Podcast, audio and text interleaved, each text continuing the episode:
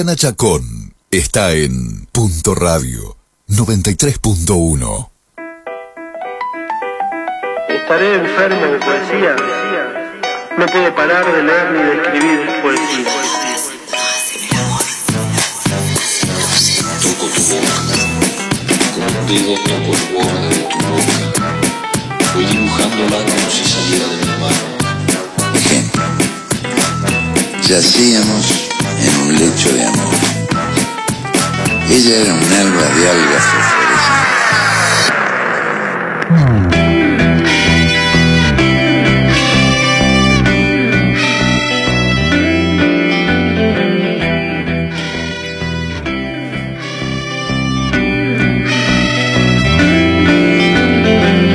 Palestra de desconocidos busco a su lado el calor. Volvemos al aire, 15 minutos pasan de las 11 de la mañana y ya está con nosotros. Eh, voy a decir así, señorita Juliana Chacón, ¿cómo le va? Muy bien, muy ¿Cómo bien. Me anda? gusta que reconozca mi, mi, ¿Verdad? mi no casada. ¿Verdad que es como corresponde Sí, que sí, nos sí. tenemos que empezar a llamar nosotros la señora, la señorita? Las solteras. Las solteras. Yo no estoy ni comprometida, ni casada, ni nada. ¿Cómo anda? Muy bien, muy ¿Bien? bien. Muy bien. ¿Usted ¿Usted? se le pasó el resfrío? No tanto. Esa congestión, esa cosa que tenía. No le tanto. dijeron que tenía COVID? Nunca pregunté, pero Y yo no creo me que no, porque no tuve fiebre, ni- Nada. ni, una un cosa síntoma más bien extraño. mocal. Una cosa eh, ¿Con eh, engripado. Con la tos, de toda la vida. tos, tos, La de toda la vida. todas esas cosas. Bien, perfecto. Eh, de Pe- sí, dígame. No, pero viste, yerba mala. No, no estoy de Nunca acuerdo. muere. No, no estoy de acuerdo. Si nosotros estamos diciendo que Carlos Saúl Sorete es yerba mala, nunca muere y se murió Ah, no, por no, bueno, cuando no, tenía no, ya ¿por qué 90 y pico de comparación? años, usted me dice yerba mala y a mí me agarra No, no, no, no, no, no, no. No Cada me compare uno, con eso. por eso, cada uno en su sitio. Yerba mala, Carlos Saúl Sorete. Usted, yerba buena. Y que hay que ver lo que crece en La Rioja, que también crece gente que no es yerba mala. En todos lados crece gente mala y gente. Nos estamos mala. yendo. Y me- no sé por qué arrancamos con Claro. Carlos Saúl Sorete, pero para mí, yerba mala nunca muere, es Carlos Saúl Sorete. Entonces usted me dice, yerba mala, yo digo, de ninguna manera. Eh, ella está escuchando todo, Vayamos a lo nuestro. ella está escuchando todo, debe creer que no estamos bien, Ya lo sabe. no le pifia demasiado. Eh, Paola Soto, buen día por la mañana, Ivana Jacob te saluda, ¿cómo estás? Buen día, Ivana. Por favor, no se mueran. No, no, no, no, siempre estamos sobreviviendo. Por ahora. Qué suerte. ¿Cómo están? Muy bien, te quiero presentar. Estamos hablando con Paola Soto, que nació en Venezuela en 1991. Es licenciada en Comunicación Social con estudios destacados en Periodismo Cultural por la Fundación Tomás Eloy Martínez y Periodismo Narrativo por la Facultad latinoamericana de ciencias sociales, Flaxo, sede Argentina. Reside en Buenos Aires desde el otoño del 2016 y es autora del poemario Mala Brigada, reeditado por Valparaíso Ediciones en 2018, y del poemario Toda esta distancia de Ediciones Continente 2020. Además forma parte de la antología de poesía joven venezolana Amanecimos sobre la palabra, que salió publicado por el Timpo Hetero Ediciones en 2017 y del libro Florecer lejos de casa, editado por la Fundación Conrad de Uruguay en 2018.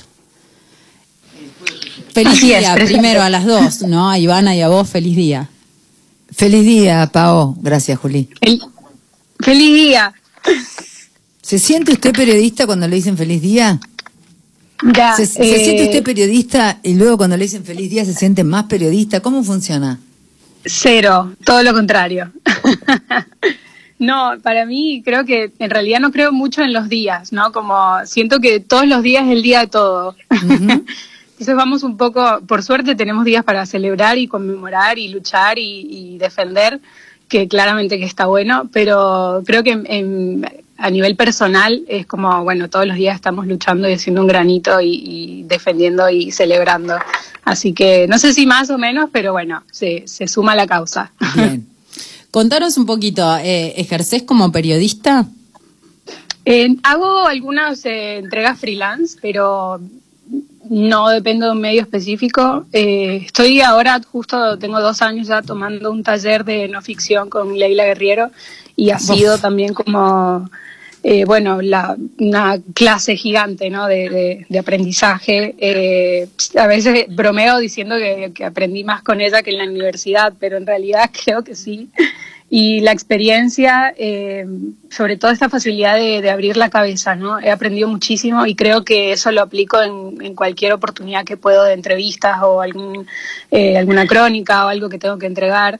Y, y bueno, eso ha sido como mi acercamiento ahora y, y evolución con el periodismo, pero sí, de a poco. Paola, ¿hace cuánto que estás en Argentina viviendo? Tengo, sí, desde el 2016 ya son seis años.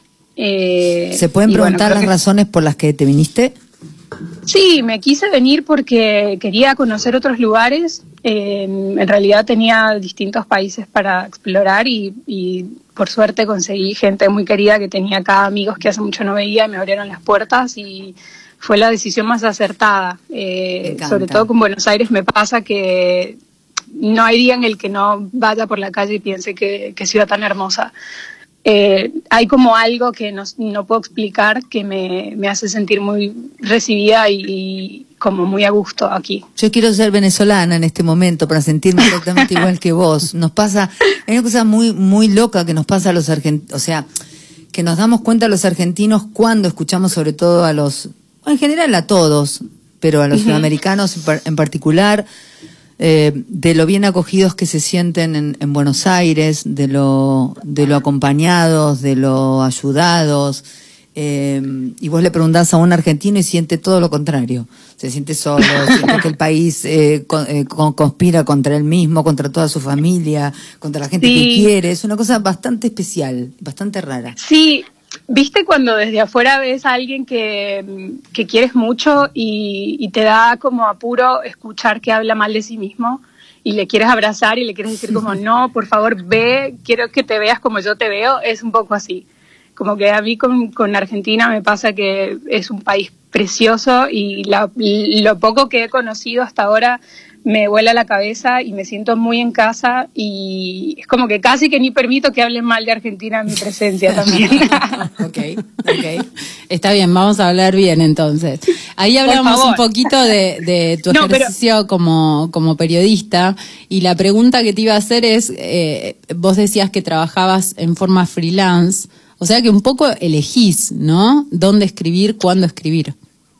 Sí, en ese sentido sí. Tampoco, la verdad es que no es como que me llueven las propuestas, pero eh, sí, sí trato de sentirme como cómoda donde, donde voy a publicar. Eh, es muy raro, ¿no? Como, bueno, no sé si les ha pasado, no sé cómo ha sido acá, pero yo estudié en, en, en, la universidad, era un periodismo mucho más cuadriculado, como que era todo esto de las 5WH y toda la información tiene que estar concentrada arriba y, y, el nombre y el apellido, o sea, no estaba muy atado a lo literario, el, el periodismo narrativo no era algo que se explorara en las aulas de clases y para mí fue como un poco una desilusión, incluso eh, la típica crisis de estar en medio de la carrera y decir como qué estoy haciendo, sigo o, o, o abandono.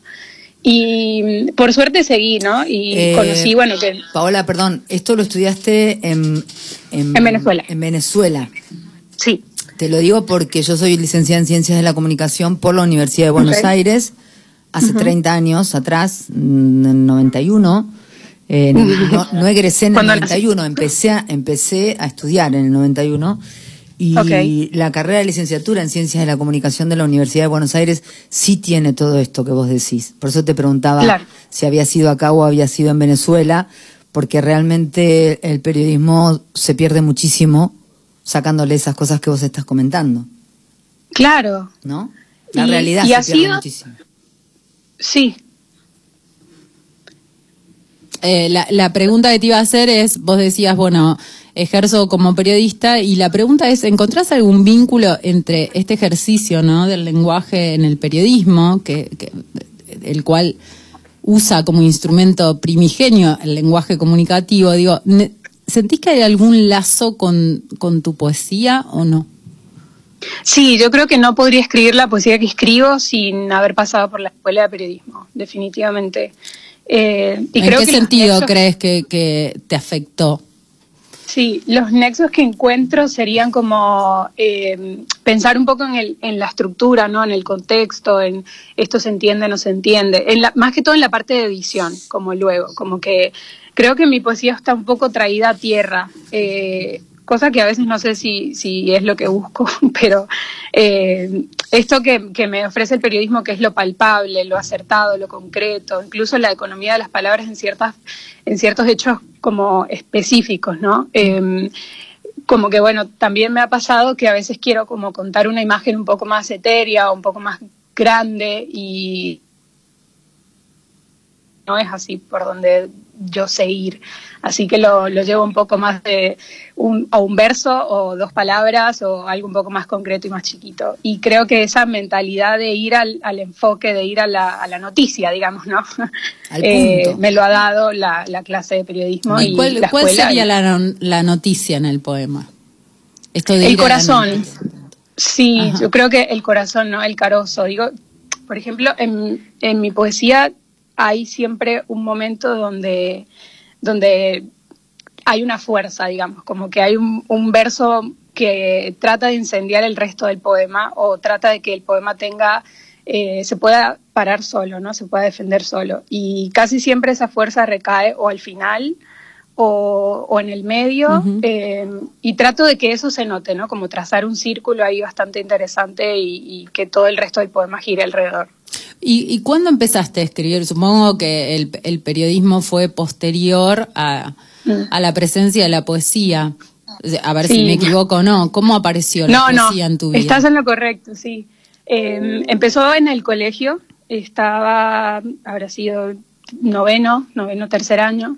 Eh, hacía un intercambio cultural con una amiga, teníamos como cuadernos y escribíamos toda la semana y el viernes nos intercambiábamos, nos criticábamos todo el fin de semana, nos, nos alabábamos, decíamos Tenían un pequeño raras taller, digamos. Sin darnos cuenta, sí, y era, eh, fue muy enriquecedor. Escribíamos sin pensar, esto es poesía, esto es litera- esto es narrativa, esto es algo, simplemente fluir, ¿no? Y escribimos eventualmente mucha ma- mala poesía, eh, por suerte, nos equivocamos un montón, y todo eso nos ayudó a formarnos para llegar a finalmente lo que queríamos decir, ¿no? Cuando a estas edad- de hecho, ella también es poeta, está ahora en el programa de Iowa en Estados Unidos, y, y bueno, todavía tenemos contacto y es muy enriquecedor. Y en el medio, eh, nuestra profesora de literatura, que fue una persona muy importante para, para abrirnos la cabeza, para hacernos pensar, eh, para enseñarnos las, las herramientas, ¿no? Empezar a encaminarnos un poco por ahí. Eh, ¿Y cómo pasaste de, de- de esos primeros instent- intentos a ver, la, la primera pregunta debería ser esta. En el contexto tuyo de infancia, eh, ¿había presencia de, de literatura, de poesía, de algo que se vinculara a eso o no? En, en casa, mi familia escuchaba mucha música. Yo creo que la, la- la literatura me vino un poco por las letras de las canciones, ¿no? Eh, siempre estaba alguna biblioteca por allí, eh, un poco abandonada incluso en casa de mi abuela, en casa de mis tíos, en mi propia casa. Mi padre anda con una antología de poesía que la lleva bajo el brazo y recuerdo que nos leía poemas antes de dormir algunas noches. Eh, siempre estuvo la sensibilidad, que por suerte la pudimos explorar en otras eh, ramas del arte, ¿no?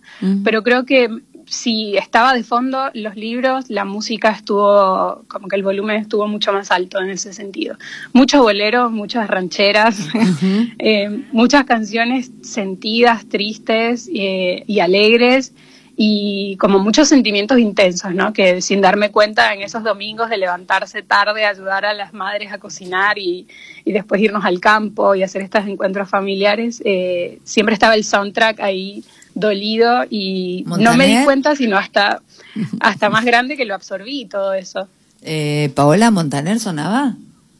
No, No, menos sonaba mal, menos mucho, mal. eh, sonaba mucho eh, Leonardo Fabio, incluso Rocío Durcal, Los Panchos. Ah, pero se daban con eh, un canto en los dientes en tu Sí, familia. sí, sí, no, Armando Ah, Montaner, ah. eh, perdón, eh, Armando Manzanero. Manzanero. Sí, sí. Bueno, para escuchar Sí. boleros Todo muy perfecto. pasional, ¿no? Increíblemente pasional. Entonces, mucho Perales también. Yo me acuerdo limpiar mi casa Y- los domingos. y llorar. Y escuchar, claro, al partir un beso y una flor, terrible. Tremendo.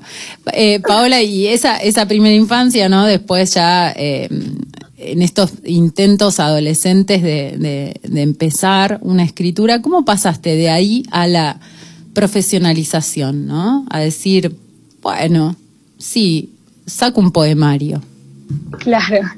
Bueno, yo escribí mucho, eh, tengo muchos diarios, diarios de chica, y siempre tenía como escritos allí que nunca consideraba como poemas, como tal, ¿no? Eh, tuve muchos recitales, logré concretar espacios culturales incluso en Venezuela donde podíamos hacer intercambios y fue un- una época muy linda hasta que me mudé a Buenos Aires y no tenía un borrador, digamos, de un poemario que yo quería publicar. De hecho, como que el, la idea estaba allí, ¿no? Eventualmente publicaría y bueno, bien, pero como que siempre fui más de disfrutar el proceso.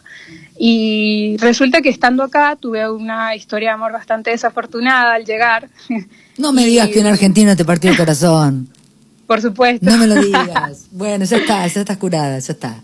Y fue fue muy muy eh, oportuna porque cuando llegué en otoño empezó todo este frío también que yo nunca había vivido.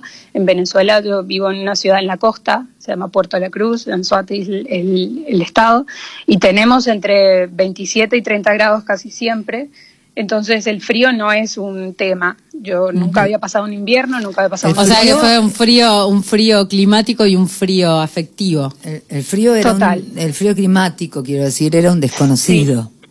Sí, sí, absolutamente. Mi- mis amigas se reían mucho de mí. Eh, Me reuní con amigas acá que vivían en Europa y me decía, eh, esa chaqueta que trajiste no te va a servir mucho de nada. Así que bueno, fue, fue muy lindo porque ellas me enseñaron a abrigarme, ¿no? Eh, que parece muy tonto, pero cuando, se, cuando uno cambia de clima y nunca ha vivido esta experiencia, es algo que no se entiende y me explicaba, mira, esto así se viste uno en capas, esto se pone abajo, esto se pone arriba, cuando entras a lugares que estén calefaccionados, quítate esto, después te lo vuelves a poner porque si no afuera te da más frío, como ese tipo de detalles que uno no repara, sino que simplemente busca lo que esté en el medio y se abriga porque es como lo inmediato, ¿no? Ujú. Y me Sí. pareció una metáfora hermosa que Sí. mis amigas me enseñaron Estaba, a abrigarme. estaba pensando Y- eso, qué, qué hermosísima metáfora. Sí. Y, y en el medio, bueno, hablábamos, siempre me, me bromeaban y me decían, estás muy mal abrigada, estás muy mal abrigada, ponte esto, ponte lo otro. Y yo dije, esto es una metáfora de algo, ¿no? Como que está la vida diciéndome eh, que- qué es lo que me está pasando sin decirme exactamente lo que me está pasando. Así que me senté a escribir, eh, me acuerdo muy, muy temática, agarré un calendario y dije, bueno, me voy a dar todo el invierno para llorar, ¿no? Porque además fueron como muchos cambios al mismo momento, era conocer una ciudad nueva, era yo crecer, tenía 24, 24 años a punto de cumplir 25, eh, estaba conociéndome desde cero, en la distancia y atravesando una ruptura fue, fue un momento muy difícil. Y aproveché y bueno, dije, necesito poner esto en algún lugar. Y escribí sin pensar que iba a escribir un libro. Escribí solo porque necesitaba entender qué era lo que, lo que estaba dentro, ¿no? Como leerlo. Y un día, al finalizar todo eh, el invierno, eh, conozco gente que me invita a una lectura de un bar y voy y leo algunos de los poemas que había escrito para, para este proyecto de- personal. Y justamente estaba la editora de Peces de Ciudad que me dice, eso que escribiste es un libro, ¿tienes más? Y se lo mandé y me respondió con un contrato editorial y así nace el primer libro. Tremendo, Ah, tremendo. Igual, eh, igual todavía no la escuchamos, pero por supuesto que esos libros, si eran escuchados por algún editor, iban a, a salir publicados. Y como, digo, hay un pasaje, vos contabas esto de la soledad, ¿no? De, de, de sentirte avasallada, digamos, por, por, por el desconocimiento climático, afectivo, geográfico. Y digo, eh, hay un, vos, vos dijiste, me senté a escribir. ¿Escribiste de una o hubo, digamos, una edición de esos poemas? ¿Desde dónde lo, lo hiciste? ¿Qué fuiste a Sí. buscar después? Malabrigada nace, es un libro muy visceral y nace desde la inocencia en ese sentido. Eh, es un libro que escribí sin pensar que alguien podría interesarse y publicarlo. Y eso tiene eh, como esta, insisto, la inocencia de decir, bueno, lo voy a mostrar porque nadie más lo va a ver, ¿no? Eh, y lo, lo voy a mostrar porque a nadie le va a interesar, no hay ningún problema. Total. Porque sí, porque fue un proceso muy, muy personal. Eh, de hecho, ahora, tiempo después, lo miro y pienso, wow, esto no sé cómo lo publiqué, ¿no? pero, pero por suerte. Y me tomé esos tres meses del invierno para escribir, pero más que todo para un reto personal de decir, necesito entender y procesar el desamor en este tiempo. O sea, creo que normalmente cuando pasaba por situaciones de ruptura o situaciones muy difíciles, me enganchaba simplemente con otra cosa y ya está, como que no le daba el tiempo para procesar, ¿no? Y creo que para que un dolor se acabe hay que atravesarlo, hay que meterse. Y ese fue el, tiempo que me di. Casualmente fue un invierno y dije, bueno, es la metáfora de algo. Y me senté a escribir y me senté a llorar y me senté a irme sola a las plazas y me fui sola a cafés y conocí gente que no volví a ver. Eh, fueron meses maravillosos y fueron meses difíciles que ahora recuerdo por suerte con mucho cariño. Y al final, cuando eh, tuvimos el contacto con la editorial y empezamos a trabajar esto, bueno, eh, hicimos algunos cambios, por suerte. Eh, más que todo, yo era como muy nueva en este, en este sentido, ¿no? Y, por suerte tener a alguien allí que te guíe, que te ayudara y que te mirara desde afuera también es importante para el proceso. Así que fue un poco así. O sea que toda la parte de, de reescritura, digamos, vino con acompañamiento.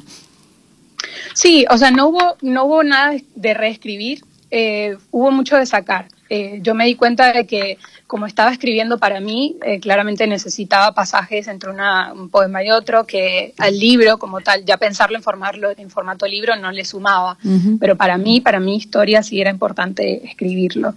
Eh, creo que está, está bueno también entender cuando, cuando un poema o un escrito, digamos, es muy personal o es algo, un capricho, digamos, que para el libro no, no hace falta, ¿no? Como quitarse uno del, del, del medio eh, y, y poner el ego en otro lugar. Creo que al final eh, lo importante es la poesía, no, no, y no quién la está escribiendo en ese momento. Así que el momento de edición, digamos. Y la anécdota, porque vos hablas de lo personal, ¿no? De correr el ego. Digo, la anécdota que, te de- que, que dispara ese poema, ¿crees que es importante? El, el desamor, ¿me dices? Mm, Sí, o, o una anécdota personal cualquiera. Sí, eh, es importante como disparador, pero para mí fue como, como una transformación muy importante. O sea, eh, este libro lo descubrí luego. Eh, yo creo que no voy a ser jamás la persona que escribió este libro y cuando me di cuenta de eso, eh, no sé, fue muy poderoso, ¿no? Eh, hay- había muchas cosas que yo pensaba de la vida y del amor y, y de las situaciones en general, en cómo se enfrentan. y haber escrito esto y haber transformado y que alguien te mirara afuera y te dijera yo creo en ti, creo en tu trabajo y, y darte cuenta de que pudiste traducir un sentimiento tan complicado eh, que, con el que normalmente solo te quieres atragantar ¿no? y llorar o, o- o guardarlo. Y de repente haber hecho algo, eh, no sé, así deben sentirse las madres cuando tienen un hijo y dicen, hice esto. ¿Y ahora qué hago con esto? Claro, ahora qué Sería hago con la esto, pregunta. Claro, ¿cómo me hago cargo de esto? Eh, eh, cu- cuando vos escribías, no, no, no, no pensaste nunca en un poemario, digamos. No, Lo usaste eh, más de hecho- ca- de, de forma catártica. Claro, sí. Eh, em, me pasaba mucho y, y- y me gusta mucho la poesía que se lee en, las en las calles, ¿no? Por ejemplo, el, el libro está lleno de Buenos Aires, por supuesto, porque era un libro que, que tenía que pasar por acá, que nace acá. Entonces están, está el obelisco metido en el poema, está el subte, están los colectivos, están las calles de San Telmo. Eh, hay como muchos detalles en los que yo me daba cuenta y no sé, por ejemplo, caminaba, pasaba por una iglesia y veía como, bueno, acá hay una metáfora de, de, de- de las, hay una frase hermosa de las, de, las, de las misas que es lo de una palabra tuya bastará para sanar. Eh, y más allá de si, si hay algo de religión, eh, de creencia o no, lo importante era como lo que significa eso, ¿no? Y, y cómo yo me sentía en ese entonces un poco quizás engañada, un poco tonta, decir como cualquier cosa que salió de tu boca lo creía. Entonces, como meterme un poco en, en la metáfora que la ciudad me estaba dando, en la poesía que la ciudad me estaba regalando. ¿Cómo se, ¿Cómo se perciben las metáforas, no? Eh, Digo, eh, probablemente te pase que, que ya tenés como aguzada la mirada, digamos, puesta la mirada Claro. para ver la metáfora. Pero ¿cómo, cómo, cómo recordás que empezaste a percibir las metáforas en, en todo? Viste que los poetas siempre al acecho de la metáfora, todo es otra Sí. cosa y además de esa cosa, otra cosa más. Sí, bueno, creo que aquí la culpa, por suerte, es de mi profesora de literatura, que ella nos enseñó mucho a pensar en clases.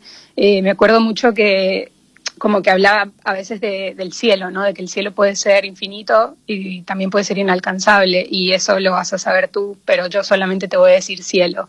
Entonces, eh, cuando yo era chica, como siempre lo cuento, como que mi mayor intención era ser invisible, como que me, me- me gustaba mucho estar detrás de bambalinas y desaparecer, eh, pasar muy por des- desapercibida. Y de repente cuando mi profesora me presenta esto, me dice, bueno, es posible decir algo y que se interprete de otra forma. Yo dije, ah, entonces no siempre tengo que decir exactamente lo que es. Y a partir de allí empecé a buscar eso en todos lados. Entonces creo que de a poco se me fue eso agudizando un poco la mirada, eh, me preguntaba todo el tiempo que esto, qué, qué más puede ser, ¿no? Una puerta, una oportunidad, una ventana, algo que cierra, algo que entra, una- o sea, desde cosas como mucho más básicas a después empezar a tener metáforas más complejas y relacionarlas con la vida. Así que creo que un poco, sobre todo cuando estás en una ciudad nueva, eh, todo es, eh, es para mirarlo, ¿no? Como que te detienes mucho más, está ahí. Pao, Así que se juntó todo. ¿y de qué se trata esto de la habilidad de poder no decir exactamente lo que es? Como, ¿Qué te, por qué te ejemplo, genera a vos? ¿Qué te da a vos esa posibilidad? Eh, el- un espacio donde, donde no sea solo mi verdad, ¿no? Eh, por ejemplo, yo puedo llegar y decir esto, como decía mi profe, decirle cielo, y hay personas que sienten que el cielo es inalcanzable y otras personas que sienten que el cielo es infinito, y me gusta pensar que solamente al decir cielo se puede generar un espacio donde las dos verdades y por ende más de dos o tres personas quepan, ¿no? Entonces creo que ahí hay algo interesante de, de no nombrar y, y sentenciar, como bueno, esto va a ser así, punto. No, creo que es un arte, es mucho más difícil encontrar algo donde, todo, donde todos podamos sentirnos un poco identificados. ¿Eso cómo se trabaja en el lenguaje? Digo, vos decís, bueno, cielo, que para mí sea infinito, para otros sea inalcanzable, pero digo, en, en el lenguaje, ¿cómo crees vos que, que es esta, esta postura frente a la verdad, ¿no? Al lenguaje cristalizado. ¿Qué viene a ser la poesía? Sí, bueno, creo que es, eh, es un ensayo y, y error. Creo, por eso digo como que me equivocaba un montón y todavía lo hago.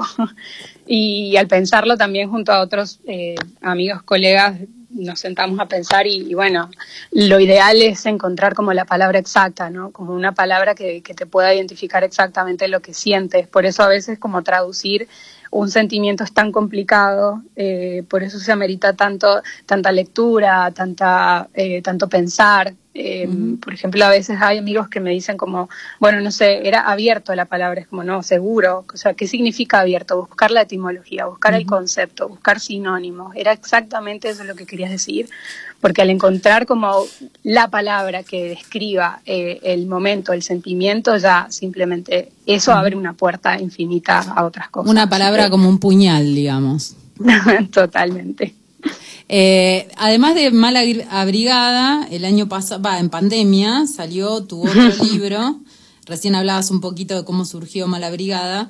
Eh, salió tu otro libro que se llama eh, Toda esta distancia. Sí. Es un bolero. ¿Está Es un vinculado? bol- Paola es un bolero. Total. ¿Está vinculado con Mala Brigada o no? Eh, yo creo que, que no y que sí a la vez. Eh, eh, no quiero decir que es una continuación, pero sí, está relacionado en algún punto. Lo que pasa es que eh, lo quise enfocar en, en otra en otra parte. Creo que Malabrigada es un libro mucho más sufrido y con toda esta distancia quise trabajar eh, la contención, ¿no? Como ese momento en el que algo está a punto de explotar pero no explota. Que creo que Malabrigada es todo fuego todo el tiempo. y, y toda esta distancia sí nació por eh, justo en el 2020 estuvimos trabajando desde el 2019 y cuando fuimos casi imprenta eh, empezó el, el confinamiento y quedó atrapado un poco ahí en imprenta eh, y fue como, no sé, como bastante raro entender lo que estábamos viviendo y que teníamos ya un año hablando de distancia y de separación, ¿no? Eh, fueron como dos mundos que se mezclaron allí y dijimos como... La metáfora no hecha realidad, ¿no? Durante Totalmente. Sí, hasta bromeábamos que queríamos presentar el libro a través de como una plataforma de Skype o algo así, porque nadie usaba Zoom entonces. Y de repente fue como, qué bizarro todo está, es tan real y tan palpable.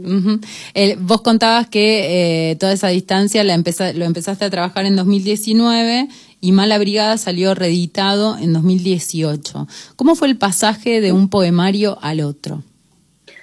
Eh, sí, con toda esta distancia eh, lo empezamos a trabajar con la editorial, pero el libro estaba ya eh, terminado, digamos, sí, a comienzos eh, o a finales de 2018 quizás. Lo que pasa es que toda esta distancia es un poco una compilación de algunos poemas, por ejemplo, hay poemas del 2015 o 2011.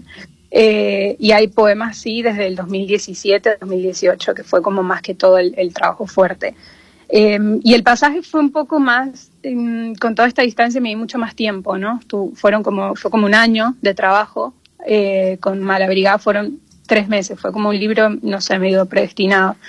Y ahí sí noté la diferencia de, de el trabajo, ¿no? Del detalle. Eh, además el crecimiento, o sea, me di cuenta de que mi manera de, de mirar o de escribir no era la misma.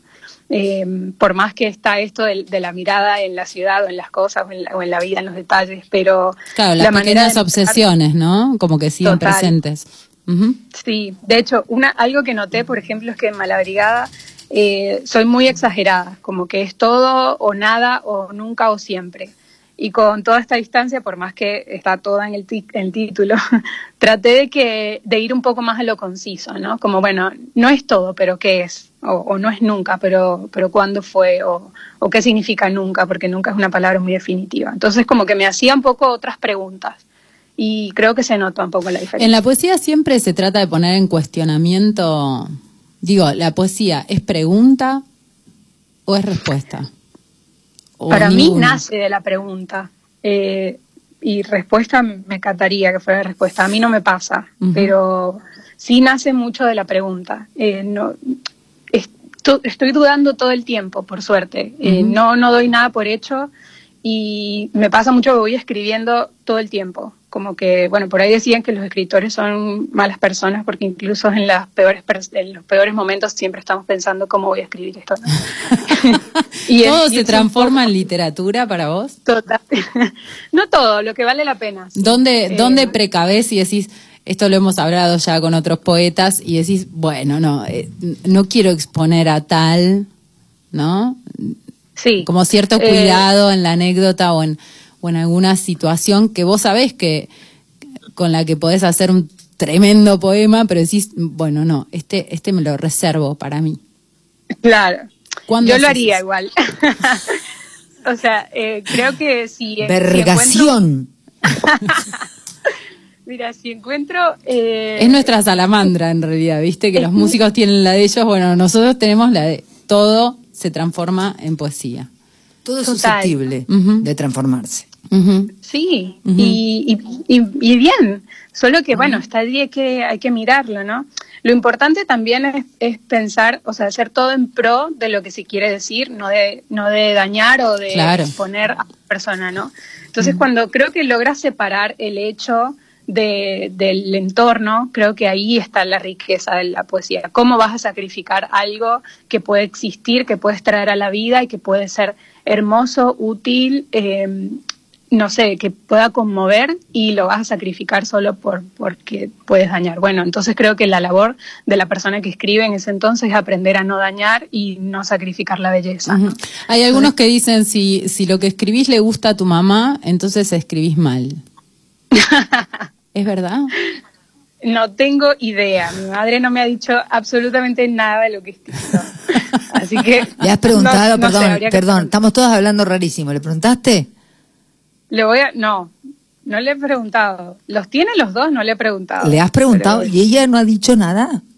No, se, está orgullosa. Qué orgullosa, ¿Y mi cómo- amor, de tus logros, de tus libros, pero Ah. no sé, debe ser también como un poco, eh, no sé, sobre todo los padres como que ven a los hijos como que siempre van a ser sus, sus bebés o sus, o por lo menos en mi familia es un poco así, ¿no? Como mirar hacia abajo. Y de repente ver que todo esto puede existir de- del ser al que le cambiamos los pañales y dimos de comer, es como, debe ser un poco para digerir. Y la potencia Pero de de todos modos quiero decir algo, digo, qué bello que tu madre, más allá de que no se haya pronunciado específicamente en lo poético, te diga que está orgullosa y que, y que está feliz de todo lo que te está pasando. Qué más lindo que Sí, eso.